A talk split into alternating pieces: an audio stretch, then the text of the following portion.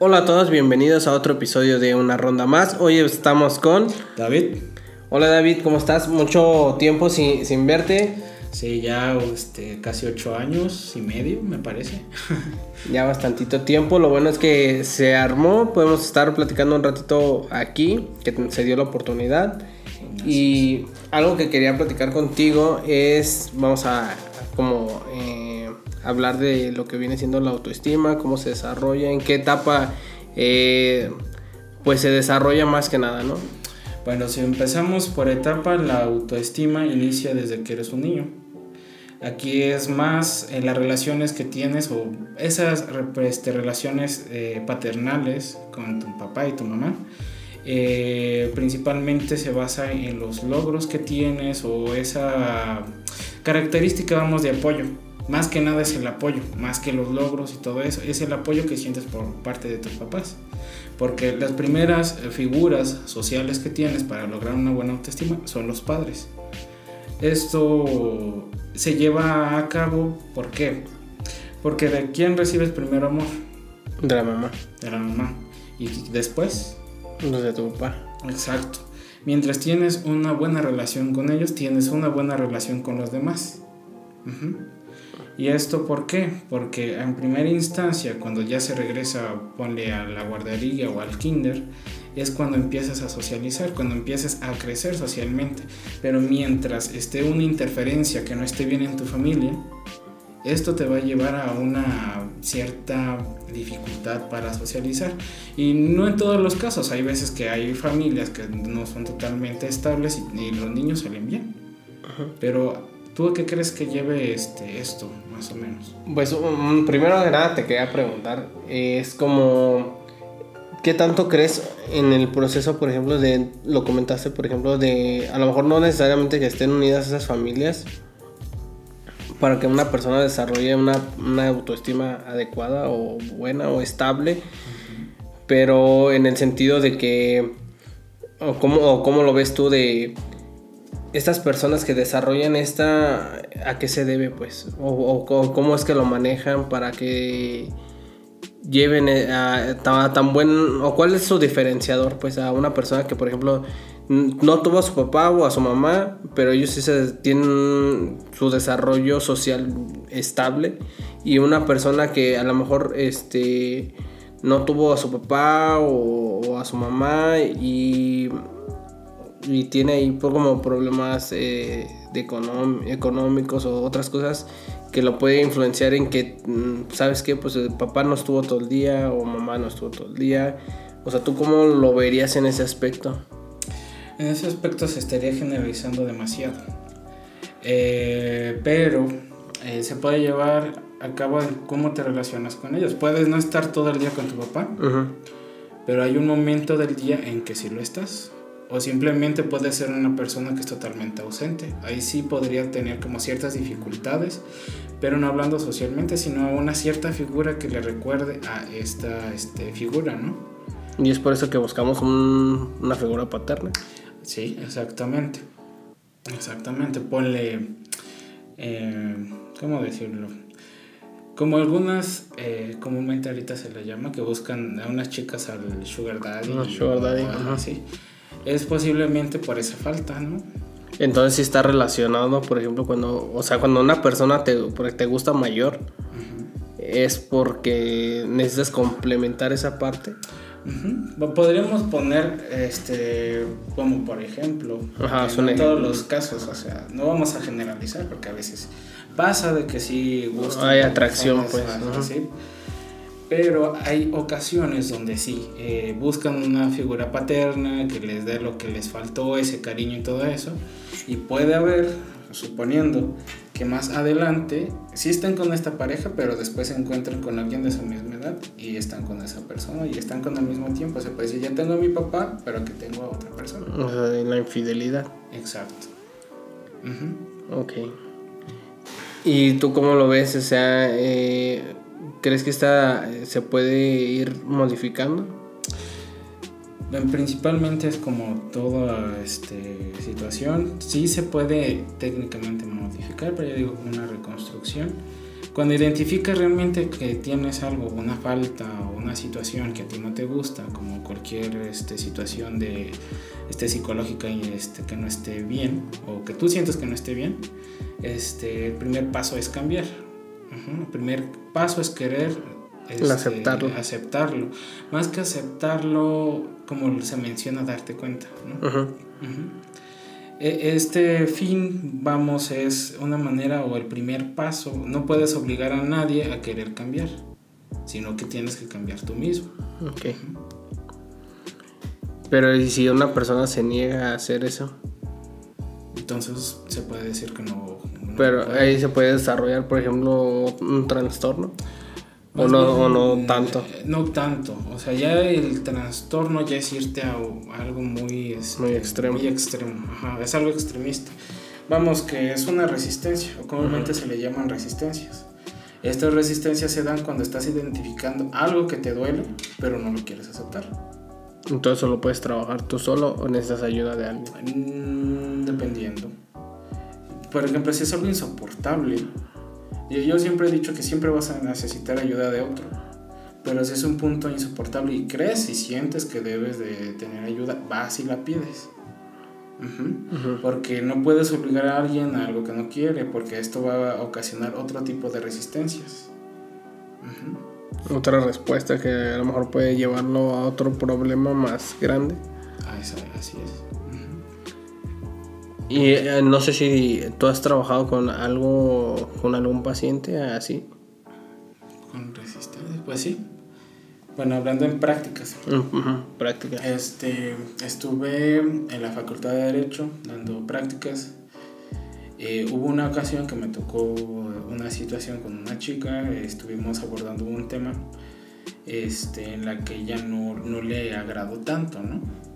Eh, ya después empezó a ir como dos veces, ya la tercera ya no fue. Y eso es muy común. Ajá, es muy común. Porque, porque a veces hay cuando te da clic algo de, ah, sí es cierto.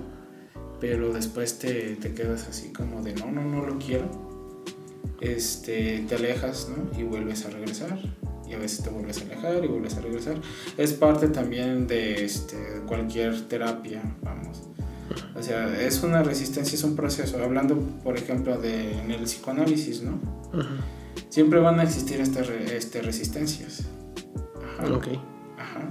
Este, en base a estas resistencias, o bueno, técnicamente en esa, principalmente en esa, en esa técnica o en esa rama, este, se usa mucho la palabra.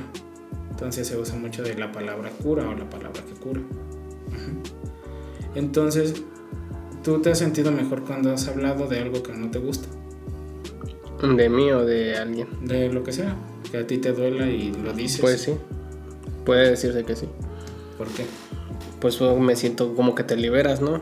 O sea, ya sientes a lo mejor eh, ese sentimiento de, pues no sé si como culpa o algo de que estás teniendo, lo estás diciendo, pues, o estás pensando, lo exteriorizas y es como dicen, no, pues le, empiezas a dar forma, ¿no? Y ya dices como, bye, ya se fue. Pero no sé si... Es que se, pueden ver en diferentes este, formas, ¿no? Hay esa palabra que puede decir lo que este, eh, sientes en el momento, pero hay momentos donde quieres decir algo pero no puedes. Y principalmente a una persona en específico, no a las demás. A las demás les puedes contar el mismo problema que tienes, pero con esa persona con quien la tienes o con la que te hizo sentir mal, no puedes. Pero eso se va más a, por ejemplo, lo, decías así como es parte del cerebro primitivo. Ah. O no. No, no, no, no. Esto es muy, muy diferente a cuando estás enojado con alguien. Ok. Ajá. A cuando no puedes decírselo. Ajá. Es que, porque, por ejemplo, Mm, he conocido personas, eh, es otra cosa que te quería hablar aparte de esto, es este, cómo esta persona se cuenta es, es familiar mío, no, no, no es, no es mi hermano ni nada, pero es un tío. Y el chiste, que lo de, el chiste es que él, sí es como tú dices, le cuesta decir las cosas, pero eh, no ha querido ir a como a consulta, no ha querido como trabajar en, en sí mismo y una de las cosas que te das cuenta es como que empieza a desarrollar este mm, problemas, o sea, yo veo eh, que empieza a, hacer, a ponerse como más nervioso, como que le sale vitiligo o cosas así, o no sé qué tanta relación tenga esos como esos padecimientos que eh, van pasando, porque por ejemplo, de que yo sepa de, de, del lado de la familia, no, nadie tiene eso, y es como que por crisis, este, como crisis nerviosas o no sé cómo decirlo, que él se empieza a agarrar así, pero pues te digo, no sé si has trabajado tú con, en tus prácticas. Bueno, esto se puede relacionar con varias cosas. Este, técnicamente eh, se pueden presentar algunas cosas. Bueno, retomando un poco con lo que hablaste con Daniel. Este, síntomas. Ajá, con lo que no dices o con lo que te guardas. Y pueden sí haber este, situaciones físicas, este, patológicas en el cuerpo. Pero esto es dependiendo. Hay unas situaciones como el vitiligo, puede que en generaciones no, pero atrás sí. Entonces que se hayan presentado esta enfermedad, ¿no? Pero mm, no se puede descartar del todo esa posibilidad. Puede, no lo afirmo, pero puede que sí pase. Ajá. Entonces, por ejemplo, cuando te enojas, ¿qué pasa? A veces te duele la panza, o te da colitis, o te da otra este, enfermedad. Porque justamente si ves toda la energía pasa al estómago. Entonces, como no puedo decirlo, quiero decirlo, estoy enojado, pero no puedo o estoy triste, estoy desanimado y qué pasa, a veces ni siquiera te quieres levantar o te da insomnio o te da una gripa o te da una tos o dependiendo de lo que sientas y también en qué estés pensando, porque todas las personas no podemos generalizar, ah, te duele la panza, te duele, estás encabronado. Estás, encabronado, ¿no? A veces puede ser, estás triste y me duele la panza. Es dependiendo este, el, estado, emocional. el estado emocional ¿Y qué tan relacionado estás con eso? Independientemente, no es que siempre te vaya a doler alguna parte del cuerpo, vayas a tener alguna, este, alguna enfermedad presentada por eso. También se puede presentar un síntoma en alguien cercano. Por ejemplo, te puedo este, poner una pareja que se está separando, se está divorciando, ¿no? Puede haber ese conflicto y eso, y todos están molestos, ¿no? Están enojados y todo eso, y se enferma el niño el niño de repente se pone enfermo, le da, no sé, una este, tifoidea, una salmonelosis o algo, pero es por el conflicto, se pone mal y te quedas de, oye, pero el niño cómo se puso así. Y le puedes decir, no, de, seguro le diste algo de comer, y empieza a culpar y se pone más mal el niño. Y el síntoma se va directamente al niño. ¿Por qué? Porque esa tensión este, busca, un vínculo. Ah, exacto, busca unir de nuevo a los papás. Por esa razón es tan difícil a veces que se den los divorcios o tan conflictivo que busquen la patria potestad de un niño. Igual, no únicamente en eso, también se puede dar con hermanos, que de repente alguien se está, está muy molesto y alguien le dé, no sé, este, una enfermedad X y que lo internan y se vuelven a juntar. No digo que en todos los casos, a veces es mera casualidad, pero también no se descarta la posibilidad de que llegue a generar una persona síntoma. Y, que, y cambiando de tema, eh, vienen muchas cosas, pero eh, por ejemplo, ¿tú qué tanto crees que, porque esto lo, estaba leyendo hace poquito, que decía que el éxito de una persona está influenciado en base al apoyo de su familia? Y es algo que dijiste al principio, o sea, primero la autoestima, que no, no, sé tú como tu punto de vista, pero la autoestima pues es como se va desarrollando, depende de tu entorno social, ¿no? De tu familia. Entonces, si esa familia te apoya, eh, lo que decía, entre comillas, es que tu éxito va a ser este, grande, ¿no? Pero si acaso, si no tuviste, que tuviste una eh, familia disfuncional, entre comillas, entonces, este, tu posibilidad de tener éxito es menor o, no menor, sino la puedes lograr, pero te va a costar más trabajo. Eso sí, ¿tú cómo lo ves? ¿Eso crees que es verdad? En primera instancia, ¿para ti qué es el éxito? Pues el éxito es, tiene múltiples definiciones. O sea, no tiene una definición en sí. Es para cada quien tiene su definición de éxito. Exacto. Entonces, mm, de ahí. o sea, partiendo de ahí, es cierto, eh, el éxito tiene diferentes significados, eh, le puedes dar éxito a, a cualquier cosa que hayas hecho, este, y puede que sí, de, de, alguna manera este, las relaciones afectivas con los padres o con otra persona este, te lleve a, a esa cúspide, ¿no? a esa meta. Pero hay veces de que no es así. Uh-huh. Hay veces que el éxito es más, eh, y ya voy a sonar un tanto como los coaching, uh-huh este, más eh, lo que tú quieres lograr, qué tanto crees que puedes lograrlo.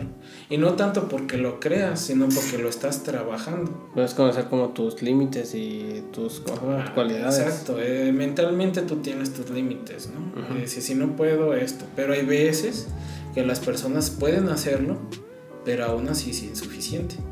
Uh -huh. Entonces aquí más depende de qué tanto te crees capaz de hacer las cosas. No es tanto como mentalizarte, ahora lo puedo hacer. Y sí puedes hacerlo y después de repente vas a, a, declinar. a declinar. No es tanto por la declinación, no es tanto por el apoyo, sino es qué tanto quieres hacerlo. No, pero por ejemplo, o sea, vamos a poner un, en un estándar o en un, como, digamos, para todo México, uh -huh. Generalizar. Eh, está bien que tú seas doctor, por ejemplo. Uh -huh. Y ese es el éxito que todo México ve chingón. Lo, le da la aprobación. Entonces tú dices, si yo me desarrollo aquí, pues me cuesta más trabajo que si acá que tengo, ponle tú, tengo palancas, tengo eso, y, y, te pueden dar ese empujón. Y otra cosa interesante es que, por ejemplo, eh, hablando de la experiencia que yo tengo conociendo personas, que personas que se desarrollan en un ambiente eh, o no sé, este, bueno, te hablo de mi experiencia, de las personas que conozco.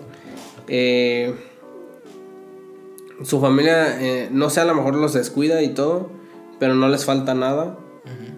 Y ellos al, al, no, a lo mejor es porque no saben valorar, no, o yo qué sé. Pero van creciendo y en vez de decir, güey, pues no, o sea, no mames, pues yo tengo todo para romperla, cabrón. Y después se dan cuenta de que pues la neta eh, empiezas a llegar por ejemplo a la prepa y ah, como que ya no me interesa este pedo. Llegas con esfuerzo a la universidad y dices güey no sabes qué esto no es lo mío. Se empiezan a salir y empieza a ver como una pues no sé si decirle como una brecha o no sé, se empieza a separar la gente y unas dicen, ¿sabes qué? Pues yo no quiero trabajar, o sea, ya mejor hago lo que yo quiera hago que tengo dinero y o sea, a final de cuentas ese como la, la oveja negra de esa familia que se que acaba con todo pues el, el producto de, de, trabajo anterior. Es algo muy curioso que mencionas el producto. Eh, aquí ya es irse a un punto más material, no tanto como persona. Uh -huh. Es como decir, yo soy papá de alguien, ¿no? Y yo siempre he sido un doctor. Y yo quiero que mi hijo sea un doctor, por eso yo le voy a enseñar lo que yo aprendí que me llevó a ser el mejor doctor que soy. Ajá. Ajá. Pero aquí es buscar producir algo que yo soy, o sea, estoy pasando eso a esa persona. Pero acaso has preguntado a él, ¿tú qué quieres ser? ¿Qué necesitas ser? Mm. Porque si estamos hablando de producir, a algo, no a alguien.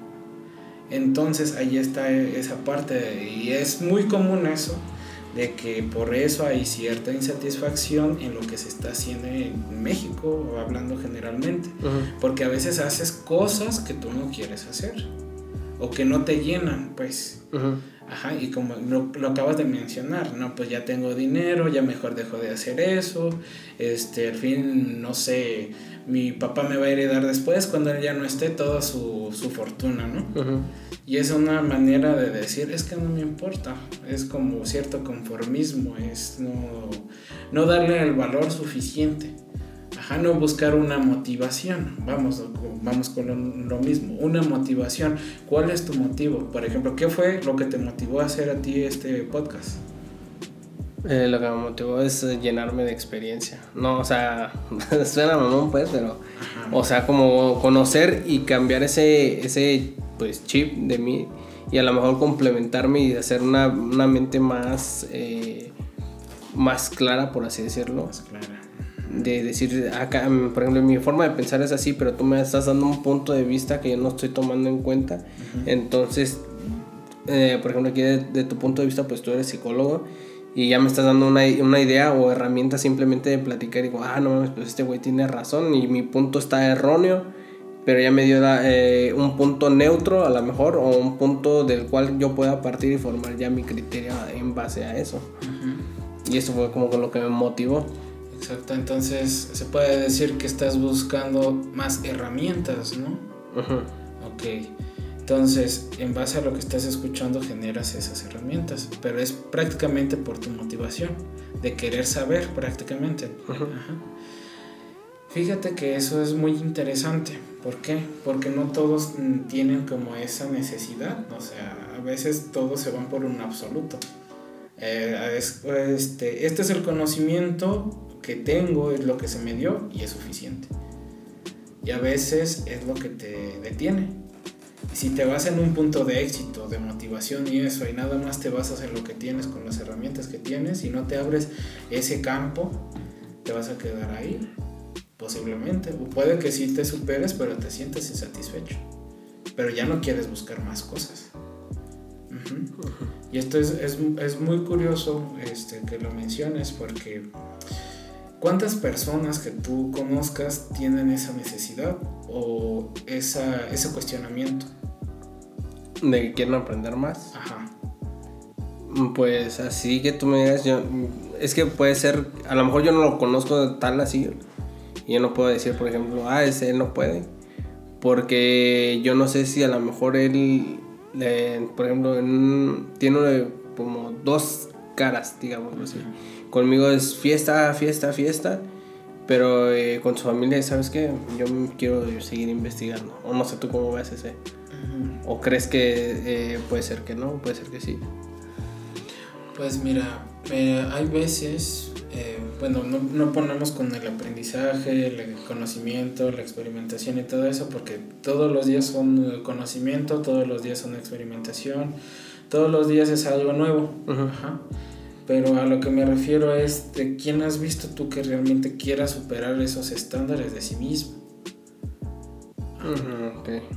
Pues que yo conozco, conozco, conozco. según yo no, yo no conozco a nadie. Según yo. Ajá. Puede ser que sí, pero no sé. Exacto.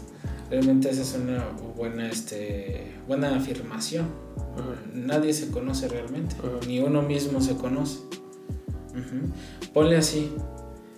Tú hace ocho años y medio eras este, diferente, eras otro Fernando. Ahorita que estoy hablando contigo, eres otro.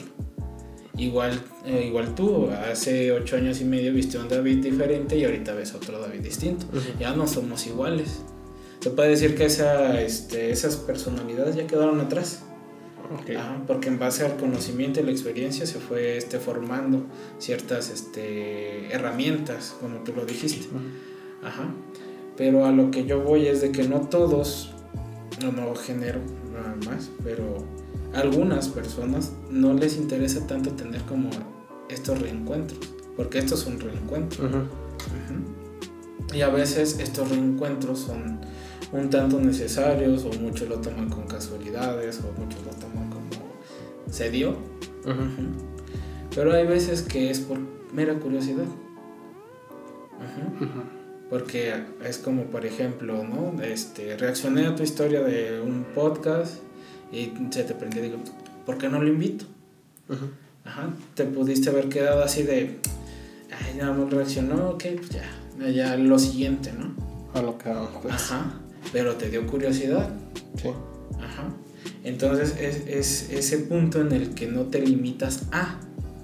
Y aquí voy a que no vas a un límite, no te estás poniendo un límite. Entonces, quiero saber más. ¿Qué pasó de él? o qué voy a hacer el día de mañana, o sea, estás pensando, constantemente estás pensando. Pero hay personas que simplemente, ay, mañana voy a hacer eso, no voy a hacer otra cosa, así lo Es lo que te iba a decir, o sea, ¿qué tanto crees que, que influya el conformismo? O sea, ¿es bueno o es malo? El conformismo dependiendo. ¿En qué aspecto? ¿En qué aspecto? Hay un conformismo de satisfacción y un conformismo nocivo. El conformismo de satisfacción es, me conformo, obtuve lo que quise, ¿no? Obtuve lo que quise, está bien, pero puedo hacer mejor. Y vuelves a buscar otra meta y sigues buscando, o como una manera de conformarte más. Pero está el conformismo nocivo, lo cual afecta a millones de trabajadores en el, en el país, que es, ah, ya me pagan un sueldo, ya tengo mi seguro, ya tengo que hacer, ya no ocupo nada más. Pero ¿qué pasa este, en situaciones? No me han pagado.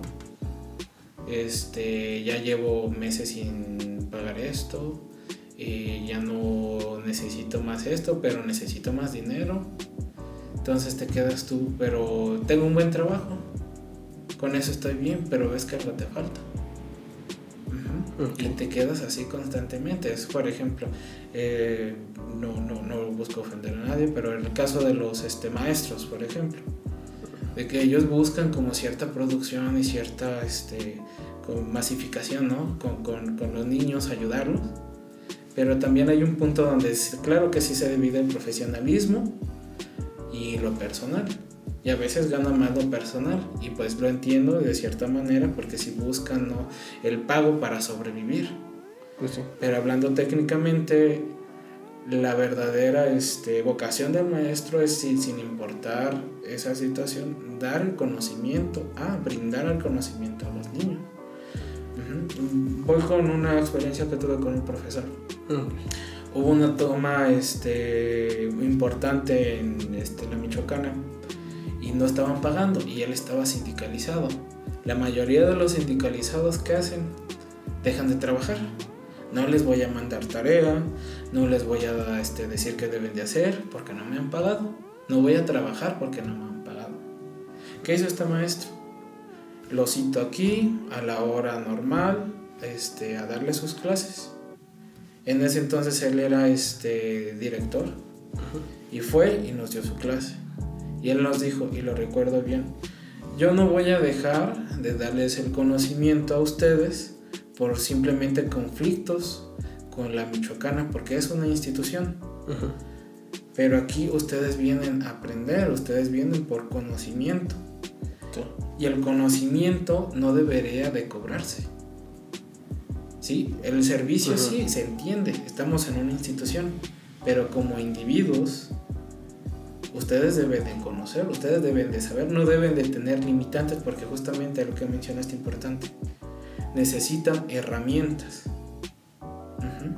Sí. Pues fíjate que siento que de esos maestros siento que hay pocos eh, que sí lo dan como por vocación, que sí les guste y, y, como dices, este, pues a fuerza, no, no a fuerza, sino que buscan como marcar a alguien, ¿no? Yo lo veo así de esa forma de, ¿sabes qué te voy a marcar? Porque pues yo te estoy pasando lo que sé y en, tú en algún momento tú lo vas a pasar a alguien más, ya seas, a, pues, seas si seas maestro, sea a tus hijos o lo que sea, pero se va creando esa, esa cadenita, ¿no? Exacto. Y eso es lo bueno. De cierto punto, aquí lo puedes ver tú como un éxito Aquí sí. Entonces aquí prácticamente es más bien qué te motiva a un éxito, no es tanto, uh, bueno, por hacer referencia en lo que te referiste, un momento, de tener cosas. El éxito a veces es personal o es muy interno. Es no tengo dinero, no tengo tal, pero tengo éxito enseñando. Mis alumnos saben lo que yo quiero mostrarles. Ajá. Entonces aquí es un, algo que prácticamente no puede decir, Ay, ¿cómo va a ser exitoso si no tiene esta cosa? Pero internamente sí lo tiene. Ajá. Entonces aquí muchos van a decir, es conformista, pero no es así porque se está apoyando en ayudar a otros. Ajá. Entonces hay muchos que catalogan a esas personas. Por material. Exacto. Entonces dices que es conformista, mira dónde está y luego lo ves y ves que llega un alumno, incluso a un alumno hasta que puede tener mucho dinero, y va y lo saluda con mucho respeto y se queda, ah, no, sí, este, muchas gracias o así, y le dan un regalito X por agradecimiento. Y ese es su éxito. Algo que eh, ahorita que dices de esto, me, me acuerdo de. No, me, no recuerdo bien si. Si estabas conmigo. O estabas en la mañana o en el intermedio. Estaba en intermedio. Yo estaba en la tarde. No, ¿verdad? No, estabas en intermedio. estabas conmigo, güey. No me acuerdo, pues es que según yo, el señor nada más iba en las tardes. El, este, el maestro Eh, Daniel. De cálculo, ¿no? Ajá, el maestro Ajá. Daniel. Ajá. que decía pues también lo mismo que le daban este lo veían pues mal vestido y que decían no no es como va a ser ese tu maestro y quién sabe qué pero en cambio es que esa, esa persona que te marcó y dices ah no mames pues este güey no está buscando eh, aparentar eh, te está, te está cumpliendo con su objetivo de transmitir tu- su conocimiento y no te la está haciendo de pues de todos pues Ajá, así es. Y es porque es una satisfacción. Prácticamente el éxito logra llegar bajo la propia satisfacción. Y no tanto porque busques este como ¿cómo decirlo? Este tapar algo que a veces la satisfacción viene por querer cubrir cosas, pero cuando es una buena satisfacción no buscas algo a cambio o tener algo. una recompensa Ajá, porque es plenamente sin buscar algo. O sea, a ti te satisface hacer esto, pero no buscas que te den un reconocimiento. O tal- sí, te gusta que te escuchen, una conversación que a otras personas les puede servir. Pero lo haces como una manera de desestrés o hobby o algo. Ujú. Exacto. Entonces en ese punto también, eh, pongamos de ejemplo al maestro Daniel, él, él siempre buscó eso.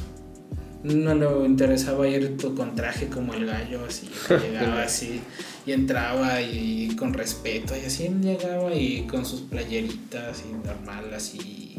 Y nada más todos le teníamos respeto a ese maestro. No un respeto con miedo, sino un respeto porque sabía. sabía tenía conocimiento pues. Exacto. Pues el gallo también tuvo su conocimiento, claro, pero sí infligía como un cierto miedo con respeto, porque ya estaba categorizado como alguien muy estricto y por las reglas que él tenía. Ujú. Ujú, Pero a comparación de este maestro lo hacía y aprendías, aprendías y rápido.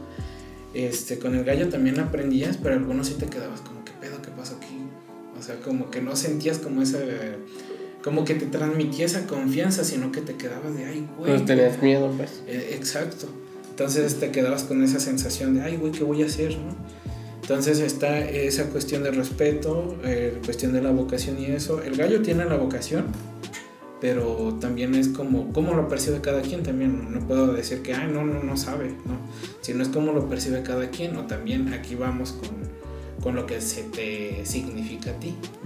Ujú. Como que para unos puede ser, ah, no mames, está toda madre. Y otro puede decir, ah, no mames, este, un pendejo. Ajá. Y otro. Pero sí, es, o sea, es cada quien se forma la idea de esa persona. Y. eh, ¿A ti qué te motiva? A mí que me motiva principalmente lo que me llevó- a estudiar esto fue un autoconocimiento. Muchos te pueden decir, no, pues fue por, eh, ¿cómo decirlo? Por saber o conocer a las personas o muy cliché eso, ¿no? Saber cómo piensan, saber del conocimiento humano, saber, saber. Pero el verdadero saber es yo me quería conocer a mí mismo. ¿Por qué? Porque no entendía muchas cosas de mí. Eh, así como eh, lo mencionaste a un inicio, de que antes me notabas más callado, más tímido, se me notaba más inseguro y eso. Fue porque me llegué a preguntar, ¿por qué? O sea, puede que yo no me sintiera así, pero los demás sí me lo decían. Entonces es como de, ¿por qué? ¿no? Y hay situaciones y buscas y el autoconocimiento y eso, y es para buscar como de alguna manera una autosatisfacción. Porque hay un momento en la vida que siempre vas a tener un, un punto de crisis, ¿no? De no sabes dónde estás, no sabes quién eres, cuál es mi propósito, cuál es mi motivo aquí, ¿no? Entonces llega un momento donde llega esa sensación de autoconocimiento de, ah, pues es por esto. Siempre estuvo enfrente de mí, pero no lo veía. Y es cuando realmente te, te motivas, de, ves, mira, ese soy yo. Y te ves y te quedas de voy a ser mañana mucho mejor que el que esté ahí. Y después puede pasar varios tiempos, ver tu, foto de, ah, todavía me acuerdo cuando era así. Y a mí lo que me motiva es ser, no ser mejor, sino entender mejor. Ok. Ser más, eh, pues entre comillas, comprensivo. ¿O como, ¿qué, palabra le darías? Pues más que comprensivo, este, darle un sentido, buscar un sentido. No a las cosas, sino a cómo las percibo, porque, por ejemplo, te puedo decir alguna cosa ahorita, ¿no? X, pero tú la entiendes de una manera diferente que yo. Y aunque yo te lo esté diciendo. Entonces es aquí donde tú generas un autoconocimiento. Pero ahora lo que yo te dije, un concepto mío, ahora tú lo tienes, pero es tu concepto, no es algo que yo dije. Y eso está, muy bien y qué bueno que como que caíste pues, te diste cuenta pues y quisiste, eh, como quien dice, te cayó el 20 y pudiste ir trabajando poco a poco porque pues, no, es, uno es difícil que uno lo quiera aceptar o visualizar. Y ya cuando te lo tienes, pues nada más que nada es como que empezarlo a moldear y trabajando en ello. pues qué chido que sí lo, lo, lo, lo pudiste visualizar y llegaste.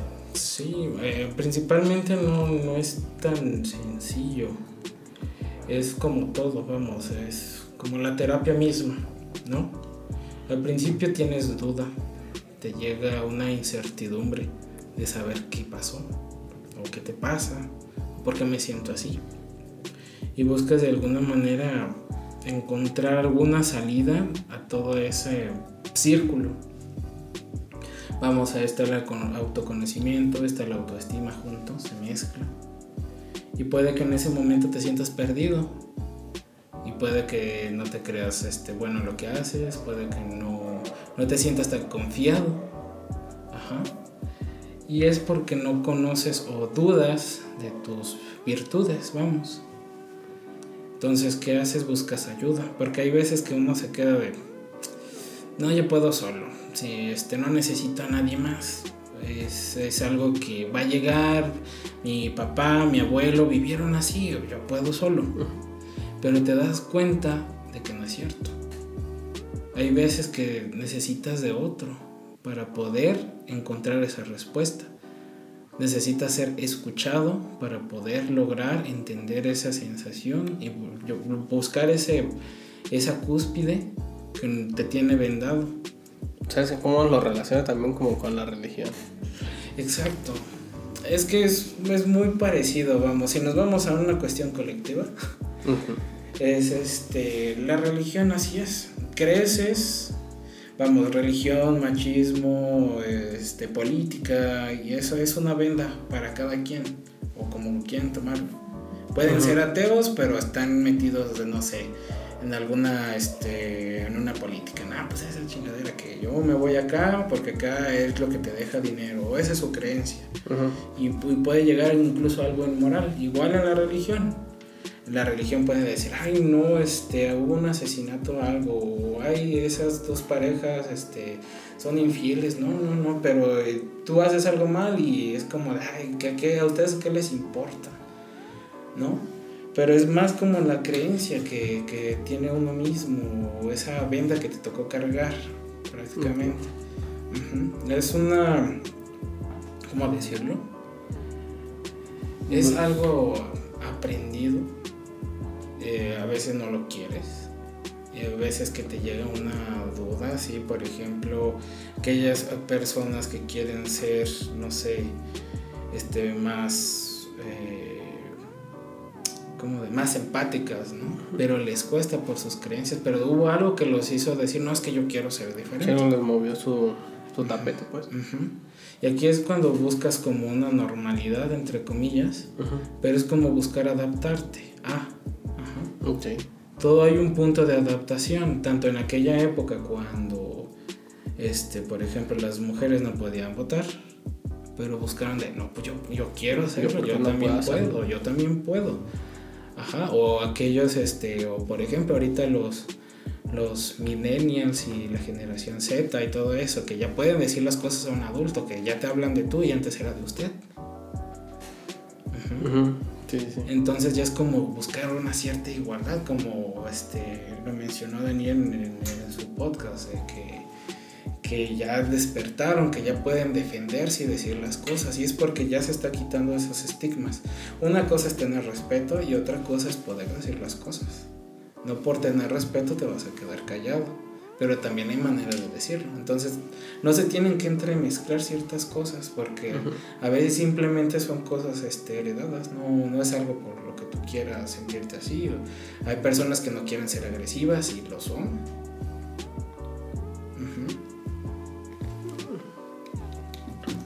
Eso sí, eso también te iba a decir de... pues lo que comentó Daniel, ¿no? Que a veces, este, muchas veces estamos viendo o estamos ya viviendo una parte en la que pues ahora sí nos dicen pues generación de cristal, pero más bien ya estás luchando por pues por lo que te corresponde. ¿Y qué te iba a decir? ¿Y cinco, mm, cinco consejos o tres consejos los que tú quieras dar para mejorar la autoestima? Bueno, para mejorar la autoestima primero conócete a ti mismo. Busca quién eres realmente. Porque a veces en la autoestima te llegas a comparar. Es que él es mejor que yo.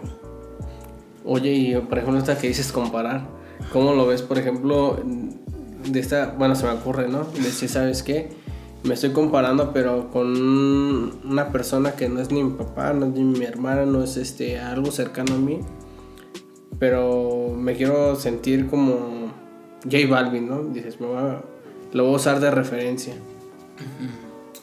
Bueno, aquí ya es una cuestión de un ídolo. Ajá, pero está bien o como basarte en ese sentido, decir. Mira, todos tienen ídolos, vamos a decir, todos tienen ídolos, pero no porque tengan ídolos van a hacer lo mismo que ellos hacen. O sea, pueden inspirarse a, pero hay una manera de idolatrar sanamente y hay otras de idolatrar este, tóxica. Es prácticamente como si fuera, no sé, ponle como un dios, ponerlo en un pedestal, esta y de, ah, no, es que él es mejor, yo quiero ser igual que él, voy a ser igual que él. Incluso puedes llegar en un punto donde puedas, este, eh, ¿cómo decirlo? Dañarte a ti mismo, tu economía y eso por querer ser como la otra persona. Pero no estás sintiendo lo que tú quieres realmente, sino, ah, es que él se siente bien, yo quiero sentirme igual que él. No, pero o sea, de, un no tan extremo que lo agarras, por ejemplo, decir, dices, ah, por, ejemplo, yo soy tímido, ¿no? Ajá. Y dices, ok, yo me quiero, quiero mejorar mi seguridad. ¿Cómo me, me eh, busco esa seguridad?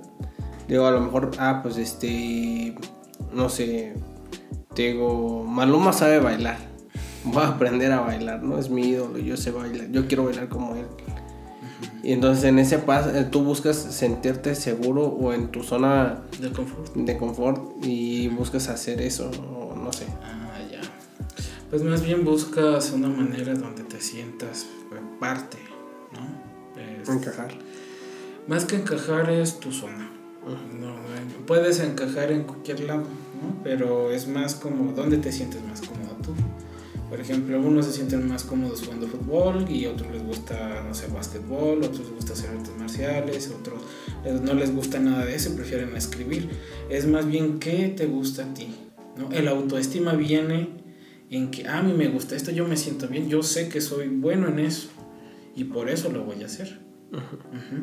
Entonces muchos dicen, no, es que pues yo soy malo en esto, me cuesta decir esto, pero puedo dibujar y a veces muchos dicen muchas cosas dibujando. Y esa es su zona. Y hay una comunidad para esas personas. Así es plenamente donde te sientes bien, dónde está. Pero si te vas a una autoestima donde quieres que todos te acepten, aquí la principal, este, ¿cómo decirlo? Recomendación es, ¿qué haces tú? O más que recomendación, pregunta. ¿Qué haces tú para aceptarte? Pues yo siento que ah, para personal o... Para el general, pero puedes ah, contestar. pues es que la dejar, pero bueno. pues no sé, yo, yo trato de hacer siempre como una introspección en mí, de ver qué es, por ejemplo, como tú lo comentabas, ¿no? De un principio a lo mejor a través de meditar, de meditar o estar viendo o escribir, decir cómo me siento a gusto, qué es lo que está fallando en mí, qué es lo que debo de hacer. Y es como dices, es, es, finalmente darte cuenta, porque no siempre va a decir, güey, pues quiero, o sea, o me di cuenta, pero toda la curva va a ir hacia arriba, ¿no? obviamente va a ir subiendo a lo mejor poquito, vas a estar en, en el plano donde se va a establecer, te vas a sentir bien, vas a estar todo chido, pero de repente va a dar el bajón y después dices, bueno, ya, ya toqué fondo, ya me siento raro o lo que tú quieras y otra vez vas a subir y dices, ay, ya me siento chingón, me siento fuerte. Pues, pero yo así, más que nada es hacer como, ver eh, como en qué estoy fallando y tratar de irlo este, mejorando. Mejorando. Pues eh, es una buena noticia eso y también es como decirlo, nadie nadie, eh, y te lo puedo asegurar, y este, nadie, nadie, nadie puede ser feliz totalmente. La felicidad total no existe aunque te digan que sí. ¿Por qué? Porque la felicidad total, si existiera, qué aburrido sería la vida. si no te enojas, si estás triste, ¿por qué? Porque siempre vas a buscar una solución y esa solución siempre te inspira a buscar una respuesta. Puede ser una buena respuesta, puede ser una mala respuesta, pero al fin y al cabo buscas crecer de alguna manera. Es como toda la vida, vamos, a veces hay situaciones que te hacen sentir muy mal, que estás este, ahí tirado en el suelo y que no quieres salir, pero hay un día que dices, cabrón, ¿por qué estoy aquí? No, me tengo que levantar, tengo que hacerlo, ya es suficiente. Te levantas y sales. Pero siempre debe de haber, como te lo mencioné hace un rato, debe de haber un conflicto para que buscas una solución. Esa solución te lleva a una plenitud, te sientes feliz, feliz, feliz y otra vez caes y te quedas. ¿Por qué? Porque no estás satisfecho y otra vez buscas, ah, necesito moverme otra vez, necesito hacerlo de nuevo y vuelves a subir y otra vez vuelves a bajar. Ajá, y es parte de la vida. Muchos dirán, no, sé feliz siempre, o cómo te vas a poner así. Te pueden decir hasta los de autoayuda, tú debes de ser este, el mejor de todos y siempre debes de estar enfrente de todos. Siempre debes de tener buena cara. Eso es imposible. Eso no es posible. Por eso muchas veces son muy criticados esos, esos cuates. personas. Eh, ¿Y quieres agregar algo más? Pues a ver, otra cosa. Ah, pues sí. Pues cada quien principalmente debe de serse responsable de lo que hace. Sí, porque a veces el autoestima va también mucho de eso, de que llegan a victimizarse mucho, de, ay, ¿por qué no puedo hacerlo? O necesito a otra persona para que pueda hacerlo. Pero hay veces que simplemente buscan pretextos. Y siempre eh, una recomendación que, que he hecho es, antes de poner un pretexto, ve qué estás haciendo. Porque a veces de pretextos te puedes justificar muchas veces y lo usas de, una manera para no hacer las cosas. Nunca pongas pretextos a algo que sabes que puedes hacer. En lo que sé que puedo hacer. Exacto. Ah, está, está bueno, ¿eh? Porque la neta es que también, aparte porque yo digo que, por ejemplo, cuando muchas veces, no, no sé si te ha pasado que a veces, pues no digo, o sea, todos yo creo que hemos dicho pues así pretextos por no querer algún lado, por X o Y razón. Pero llega un punto en que dices, güey, no mames, se me olvidó que, o sea, salen tus mentiras, pues. Aparte de procrastinar ahí, prácticamente. Pero a veces eso es un pretexto, es una limitante. Es, a veces es por mera, ¿cómo decir, no? No sé si insatisfacción, sino es porque sabes que puedes hacerlo, pero es como de, ah, ya al rato, o sea, tengo tiempo. Pero cuando llega el día, la mera hora, te quedas de, ay, güey, ya lo tengo que hacer, ya, ya es ahorita y tengo que media hora y tengo que escribir que será como 10 páginas de algo, no voy a alcanzar Entonces es más bien como un pretexto a hacer las cosas. Eh, como dices, justamente puede ser con una persona que te dé huevo al final y digas, ay no, ya chingue su madre. Le digo que, no sé, este, se me ponchó la llanta del carro y que voy y que no puedo ir porque está cerrada la vulcanizadora. Y ya, ya, ya, chile, ya me voy. O también puede ser que pones miles de pretextos simplemente para justificar el hecho de que no quisiste hacer algo. Pero también es si puedes hacerlo, hazlo. Porque no todo el tiempo lo vas a poder hacer. Y va a llegar un momento donde muchos, no digo que todos, se llegan a, lamentar, ¿no? cuando ya lo quieres hacer, pero ya estás muy es como, ya, ya te quedas como de, ay, no, este, yo debí de hacer esto, pero ya estoy viejo. O ya creces y, ay, no tengo trabajo, debí buscar trabajo antes y ahorita ya no me van a dar porque ya... Ya estoy muy viejo ya estoy muy viejo y ahora tengo que hacer otras cosas porque no, no sé. Ajá, entonces sí, muchas veces es por eso, a veces sí es por, por situaciones este, que sí pasan, pero principalmente es un problema de autoconocimiento, porque a veces no te conoces y a veces también como que te quedas en un punto donde, ay, güey, a lo mejor soy malo, a lo mejor no, chingues madre. Ajá. Se quedan, pues, no sé si se podrá entrar esto en como pues, en el conformismo. Eh, sí, en parte del conformismo, 50-50, eh, ¿no? Porque a veces sí, a veces lo intentas y no puedes, pero y a veces te frustras. Y a veces parte del, este, del conformismo, perdón, que lo intentas una vez y ya no lo vuelves a intentar porque dices, no mames, no lo pude hacer ahorita quedas de no, güey, ya. Hasta aquí, madre, ya hasta aquí quedó. Yo no soy bueno en esto y te quedas y ya. Chingue su madre, yo voy a hacer otra cosa, lo que sí sé hacer. Y a veces que lo sabes hacer, pero te enfadas. Pero hay cosas nuevas, pero te quedas, no, es que es lo único que sé hacer. ¿Cómo voy a dejar de hacer esto si ya tengo experiencia? Pero ya me tiene este, harto, ya no quiero hacerlo. Pero es que también me llama la atención esto, pero me da miedo. No, mejor sigo haciendo esto, porque esto ya está seguro. Ajá, y es como tú lo dijiste ahorita, de que tú haces las cosas, quieres ser autodidacta, quieres este, tener múltiple, múltiples este, actividades y no quedarte en un solo sitio, vamos. Como que no quieres sentir esa monotonía. Ajá. Y a veces el conformismo se llena de monotonía, por eso a veces muchos están todos enfadados y, y llegan a estar como flojera continuamente. Pero pues bueno, no sé si quieras decir este algo más, usas redes sociales. Pues eh, pues tengo mi Instagram que es David Ríos. Este mi Facebook también se llama igual.